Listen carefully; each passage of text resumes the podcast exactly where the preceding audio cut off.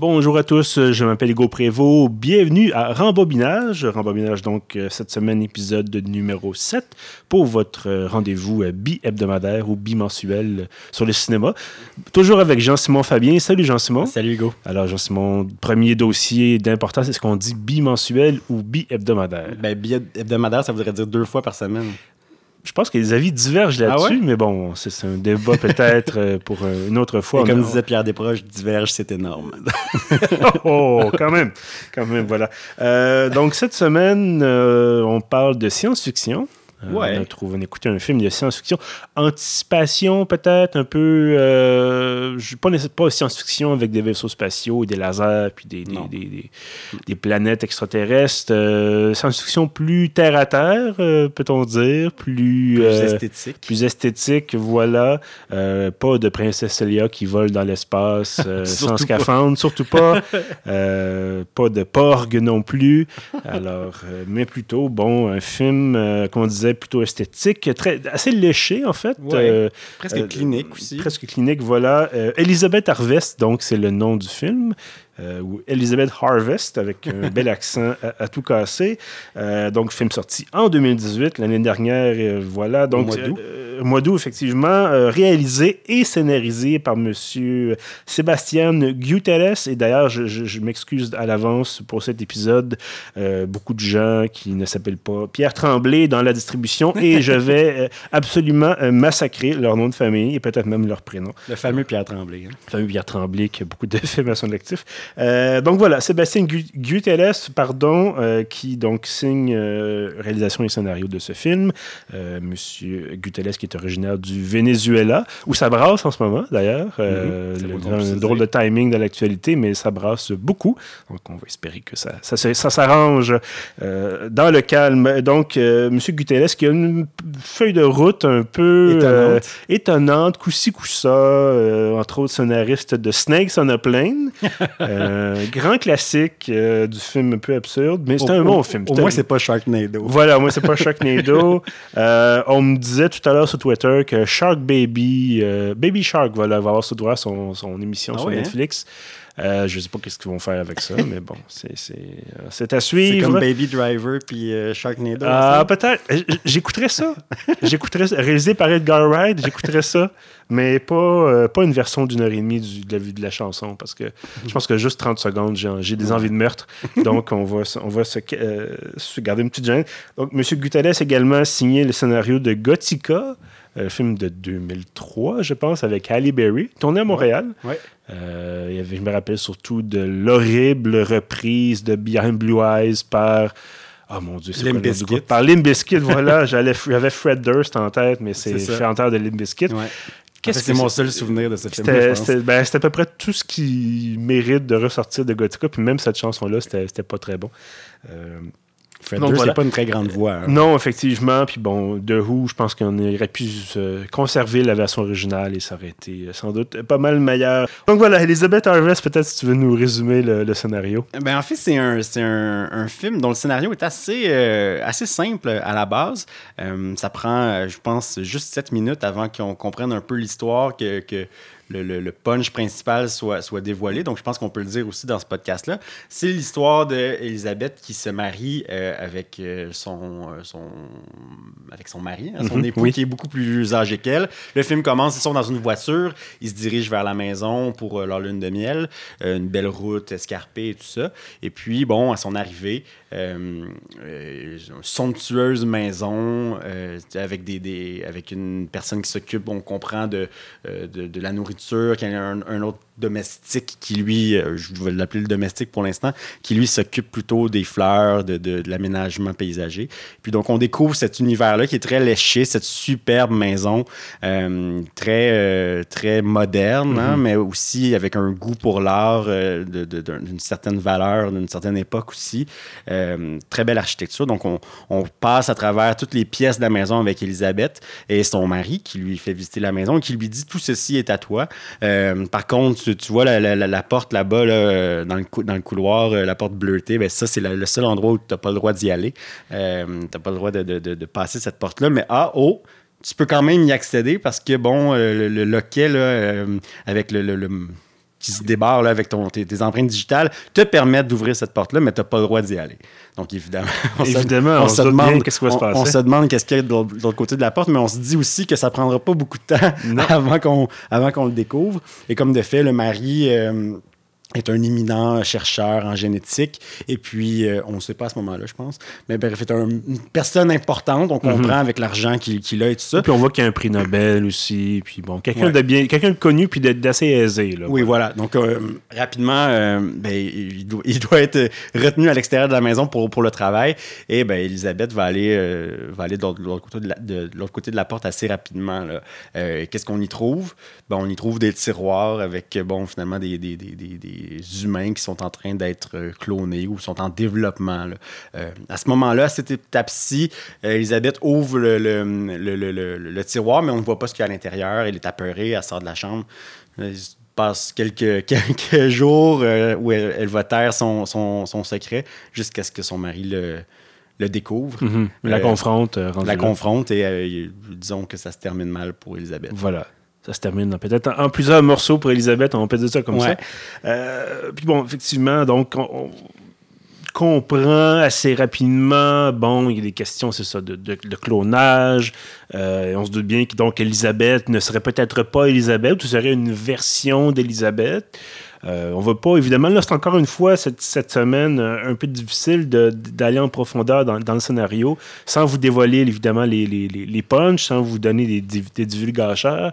Euh, mais, mais, mais dès qu'il arrive cette, cette, première scène où elle passe derrière la porte, on voit une espèce de clinique avec des tiroirs, on comprend tout de suite qu'il est question de clonage. Même à la limite, le, le, titre du film divulgage le, oui, voilà, punch. Elizabeth Harvest, ça veut dire. On va récolter, les Elisabeth. Donc, ça m'a fait penser à Harvester of Sorrow de Metallica, mais ça, c'est un autre Ah oui, ça, c'est un autre sujet. Euh, c'est un thème qui a, déjà été utilisé euh, amplement dans, dans, le cinéma, la question de la fausse identité, la question du, du de, la, de, la, copie. Euh, puis bon, on n'est pas évidemment dans le, dans le, dans le thème du jumeau, du jumeau pardon, maléfique qui porte une moustache.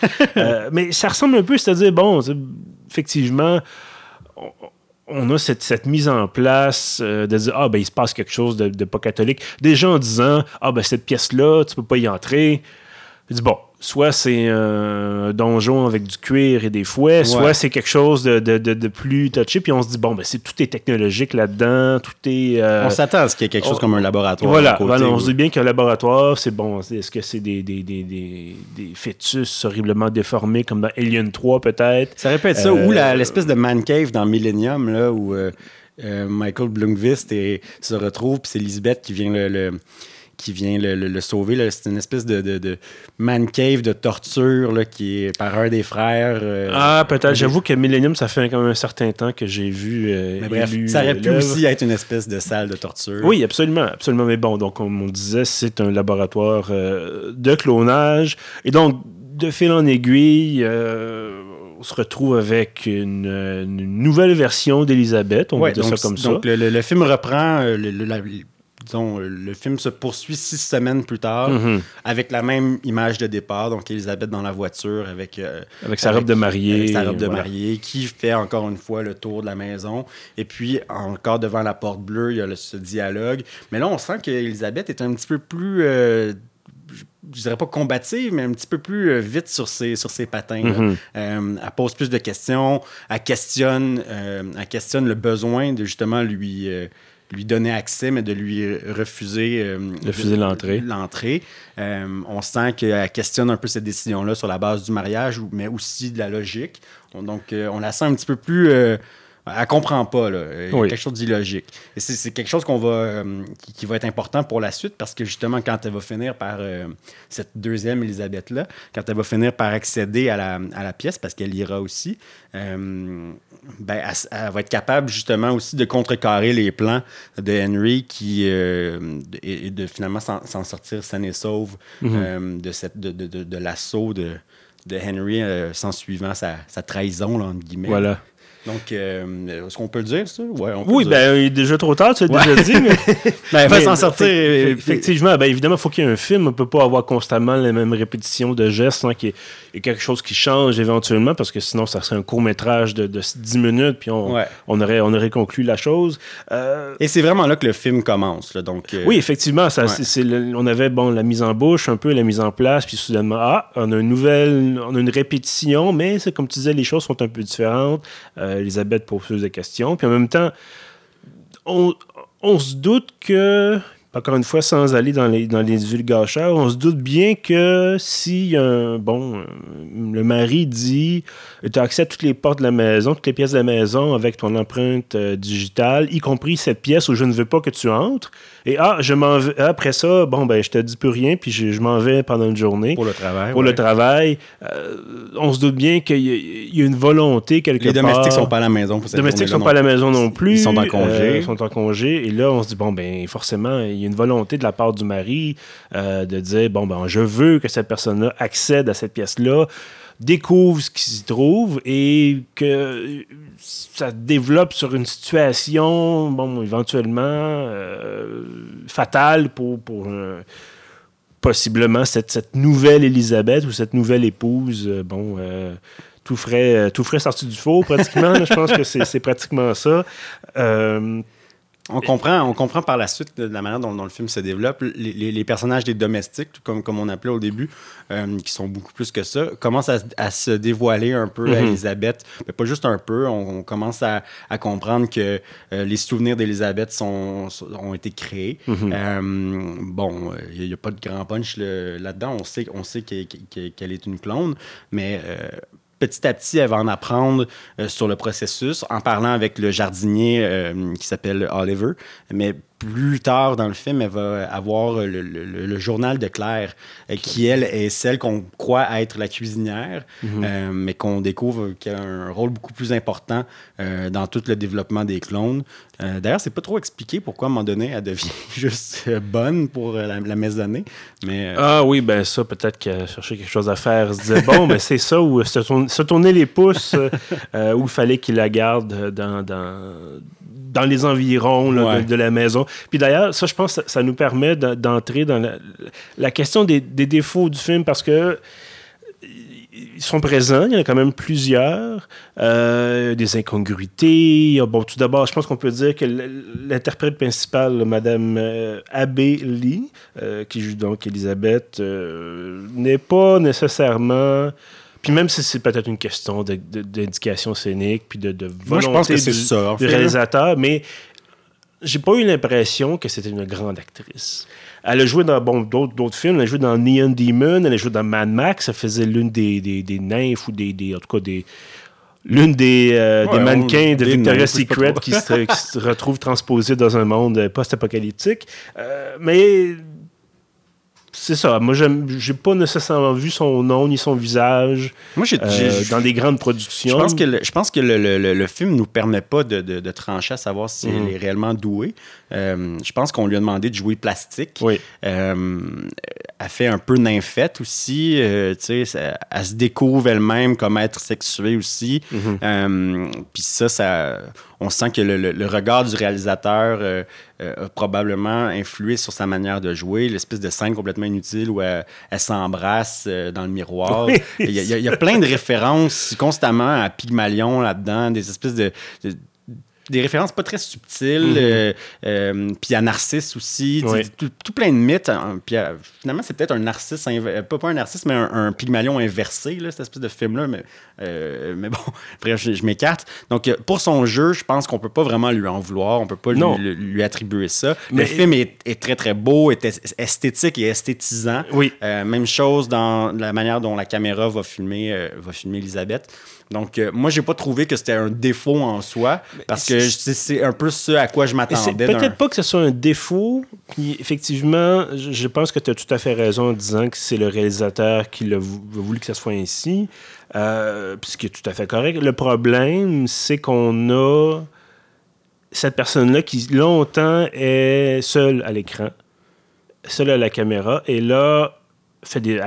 bon, il y a une scène où elle laissé des vêtements, puis elle se met à danser un peu gauchement. Puis je m'attendais pas non plus que ça soit quelqu'un de super intelligent, puis super débrouillard, puis en même temps excessivement belle et séduisante. Et qui, en découvrant, bon, en apprenant le fait que justement c'est un clone, que ses souvenirs ont été inventés, qu'elle a été élevée, finalement cultivée, en guillemets, en accéléré un peu, euh, ils ont un peu comprendre qu'il y a une certaine mésadaptation. Euh, de, certains côtés, est mésadapté sur le plan social. Et c'est normal aussi. Le problème, c'est que il s'écoule peut-être trop de temps où on l'a fait se promener dans les pièces, on l'a fait essayer des vêtements, on l'a fait à moitié, promener à moitié nu. Euh, est-ce que c'est parce qu'ils voulaient vraiment montrer ce côté-là, ce côté virginal pratiquement, ben, moi je trouvais ce côté naïf pratiquement, ou c'était que ça, la, positionnait ou ça la, représentait comme une, comme une possession matérielle, comme un bibelot dans cette magnifique maison. Oui. Donc pour ces raisons-là, moi, j'ai trouvé que, que, ça amenait quand même un, petit peu de propos. Mhm. Euh, mais bon, comme je l'ai dit tout à l'heure, les, les, messages ou les propos sont, sont rarement subtils euh, dans ce film-là. Mais, euh, mais bon. c'est quand même plus subtil, un peu plus subtil que Assassination Nation. Je pense que. ouais, je pense que de ce côté-là. mais parce qu'en même temps, bon, je, parlais de la, qualité du jeu de, de Madame Lee, c'est que à ses côtés, on a une distribution qui, qui est particulièrement solide. Ah, ça, oui. On a, bon, encore une fois, je m'excuse de massacrer les noms, mais on a M. Ciaran Hines, qui est connu, bon, ou Hines, ou peu importe, euh, qui a un faciès excessivement reconnaissable. Il a joué, bon, dans The Terror, la série télé. Il a joué dans Game of Thrones, il a joué dans Rome. Il faisait le président russe dans Some of All Fear. Ça, c'est un peu le drôle de référence, mais bon, il, jouait là-dedans. On a les références qu'on a. On a les références qu'on a, mais bref cette personne-là, ce type-là, une profondeur de, de, caractère. Euh, il, il, en impose. Il me fait penser à un genre de Javier Bardem. Oui, un petit peu. Un, peu, plus, peu, plus, costaud, peut-être. Un peu plus vieux, mais, mais c'est le, le, même genre de transcendance, là, de, de, prestance. Pas transcendance, mais prestance. Voilà. il, en il est là, l'écran, puis il absorbe tout le reste un peu. Euh, puis on a Madame euh, Carla Gugino qui joue dans, Watchmen, entre autres, qui jouait récemment dans Gerald's Game, euh, qui était pratiquement bon, un solo, ce film-là. Puis bon, Dylan, Baker qui est là aussi, qu'on a vu entre dans The Good Wife, qui est des, bons acteurs. Oui, très bons. Et très bons acteurs. Et c'est un peu le clash qu'on a. Puis évidemment, ça fait partie du scénario d'avoir, un, comme tu disais, pratiquement une possession matérielle qu'on essaie de façonner. puis derrière tout ça, on a cet univers complexe. Parce qu'au début, on se dit, bon, c'est une histoire de clones. Il y a des domestiques. Il, y a, il se passe telle affaire. Le, le, mari est un savant un peu fou qui décide d'assassiner sa nouvelle femme. Puis hop, il recommence. Puis tu te dis, OK, bon, c'est ça. Puis là, finalement, effectivement, il y, a, une profondeur qui se dévoile. Euh, malgré tout, malgré tout ça, parce que, encore une fois, il y a quantité de, de bonne qualité, c'est pas quantité de qualité à ce film, euh, j'ai eu l'impression que c'était incomplet. J'ai l'impression que c'était un peu bancal. Euh, Mais ça vient un peu euh, difficile à pas difficile à suivre, mais, mais c'est un peu. Euh, il y a comme un clash à un moment donné quand, quand euh, Elisabeth se met à lire le journal de Claire. Mm-hmm. On comprend vraiment que bon, l'expérience euh, scientifique était au cœur de l'idée. bon, bien sûr, Henry voulait revivre son, sa nuit de noces avec sa femme qui était décédée. Oui, effectivement, parce que bon, on l'a pas expliqué, mais il a, a cloné sa femme, oui, sa, sa défunte femme. Oui. Donc, bon, mais, mais plus on, on entre dans l'expérience de Claire en laboratoire, à fréquenter Henry, euh, plus on se rend compte que le plan de Henry fait carrément aucun sens. tout ça, est, tout ça c'est, comme si euh, ça faisait plus de sens, finalement. Mais ça devient extrêmement compliqué pour peu de résultats. Pour, pas de résultats. Il clone sa femme pour pouvoir la tuer ou, pour pouvoir la féticher ou, euh, ou quoi que ce soit. Mais, mais ses motivations deviennent un petit peu... les ben, fondements de ses motivations sont un peu bas. on s'explique mal comment cet homme-là, qui, encore une fois, passe pour un homme extrêmement intelligent, comme on disait, il a un prix Nobel, il est, semble-t-il, excessivement riche, et là, soudainement, se mettrait à non seulement violé toutes les règles en matière d'éthique, en, en, matière de génétique, bon, l'éthique, euh, tout le côté moral de dire, bon, tu peux pas cloner quelqu'un. Euh, ouais, ça, il est quand même au courant de ça. Il est déjà au courant de ça, puis ça, en plus, non seulement tu clones ta femme décédée, mais en plus, tu assassines ta femme décédée pour le un plaisir malsain. Donc, seulement, il y a ce côté-là. Mais en plus, c'est comme tu dis bon, mais l'argent que tu dois dépenser là-dedans. Au début, je me euh, demandais, au, début, je me demandais s'il si, les assassinait pas parce que pour lui, c'était la faillite de son projet. Parce que bon, mhm. les, versions préliminaires d'Elisabeth, avant celle qu'on va accompagner pendant presque tout le film, on comprend assez vite que bon, euh, dans le journal de Claire, on se rend compte que la première Elisabeth avait très peu de mémoire. Elle avait la mhm. mémoire d'un poisson rouge. En, trois secondes, elle changeait de sujet. Euh, on se demande si bon, il les tuait pas un peu pour pour justement, euh, euh, comme on dit en bon français, peser sur le reset, mhm. euh, passer à un autre projet, à une version améliorée pour continuer à travailler sur le projet. Mais finalement, ça, c'est pas exploité. Ça, ça serait une, bonne motivation. Ben, mhm. je veux dire, de là tuer quelqu'un. Mais je veux dire, il y aurait un peu plus de profondeur que, que. Voilà. Bref. Mais donc, donc c'est ça. J'écoutais ce film-là, puis il me venait d'autres noms de films en tête pendant que j'écoutais le, film. Et le problème, c'est qu'en donnant le nom de ces autres films-là, ben, on va gâcher un peu le plaisir. de découvrir ces autres œuvres. Euh, ben écoutez, on ne fera pas comme dans les certaines vidéos YouTube, vous dites si vous voulez pas de, de gâcheur, sautez à, tel moment dans l'épisode. Euh, mais bref, donc c'est ça. Ce thème-là du clonage, moi j'ai l'impression que c'est pas assez pour justifier. Parce qu'on on, disait visuellement, c'est magnifique, il y a une très bonne distribution, euh, une extraordinaire utilisation de la lumière et de la couleur dans ce film-là. Euh, mais côté scénario, c'est un peu vide. Et euh, on se dit, est-ce que ça justifie, est-ce que tout le reste justifie d'avoir un film qui. Parce que tout ça, comme on disait, la distribution, la limite, la lumière, la musique, le décor, tout ça, c'est un peu secondaire. Si on n'a pas un scénario solide au centre, euh, puis bon, évidemment, tout le reste a son rôle à jouer aussi. Mais, on doit avoir le meilleur scénario du monde si on a tout le reste qui fonctionne pas, le film est pas bon quand même. Mais là, c'est au cas, c'est la, la, colonne centrale qui vient soutenir l'œuvre. Et là, on se dit, bon, c'est une sorte de clonage, on comprend assez vite qu'est-ce qui se passe, et c'est pas les révélations subséquentes. Parce qu'en fait, moi, j'ai l'impression que le film s'arrête après 45 minutes. Il se passe un événement qu'on ne donne, qu'on donnera pas, qu'on nommera pas, mais après ça, on se dit, bon, ben, c'est terminé, il va se passer quelque chose. Puis là, non, on nous ramène un autre euh, détour scénaristique en disant, ah ben non, surprise. Et là, on dit, bon, mais il se passe telle, telle, telle chose. Là, on dit, bon, J'étais là, j'écoutais ça euh, hier soir, puis je me dis, bon, ben, je regardais un peu ma montre. Après une heure, il restait trois quarts d'heure, je me suis dit, bon, il reste trois quarts d'heure, faut que la manière dont le, personnage de Oliver aussi est exploité. Au début, on nous le présente comme un, jardinier euh, qui, est très autiste par rapport à son mhm. rapport aux plantes. Euh, il parle pas beaucoup, mhm. il semble timide, tout ça. Et là, il va se mettre à se lier d'amitié avec, avec Elisabeth. Bon, on peut comprendre. Bon, à peu près le même âge aussi. Possible, ouais. Donc, euh, il se met à lui parler un peu de, de, de, de ce qu'il sait de Henry et tout ça. Et là, à un moment donné, à milieu du film, à peu près à la, barre des 50 minutes, comme tu dis, là, il se met à avoir un plan ou, plus ou moins. Ah, là, après on découvre qu'il est aveugle. Moi, j'avais, ça me.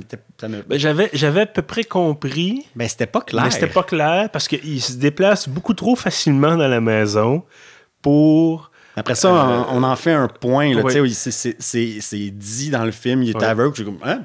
Comment ça qu'il est aveugle? je, Ouais, je, sais pas. Euh, ça m'a semblé vraiment étrange. Puis après ça, bon, il se met à avoir une espèce de plan. On comprend pas si c'est réellement un plan machiavélique ou si c'est. Mais c'est ça aussi, c'est quand je parlais de, de défauts scénaristiques, c'est ça, c'est que tu disais, bon, on sait pas, on dit pas clairement qu'il est aveugle. Moi, je le voyais, je le voyais à peu près à ses mouvements.